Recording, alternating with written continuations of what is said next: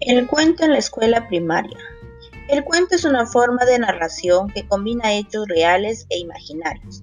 La narración de mitos, leyendas y hazañas dio origen al cuento, el cual se convirtió en las más sugestivas, fantásticas y encantadoras actividades para formar la mente e imaginación de los niños.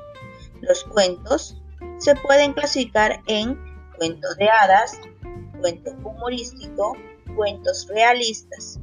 Los cuentos de hadas son aquellos en los cuales se narran hechos maravillosos y se incluyen personajes de ensueño, creados por la fantasía del autor.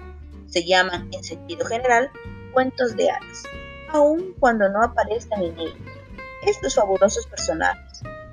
Ejemplos, el gato con botas, la cenicienta, etc. Cuentos humorísticos son aquellos en los cuales aparecen personajes que hacen gala de una ingenuidad que raya la el cual satisface el sentido del humor en los niños. Ejemplo, los cuentos del gordo y el flaco. Chris y Frax.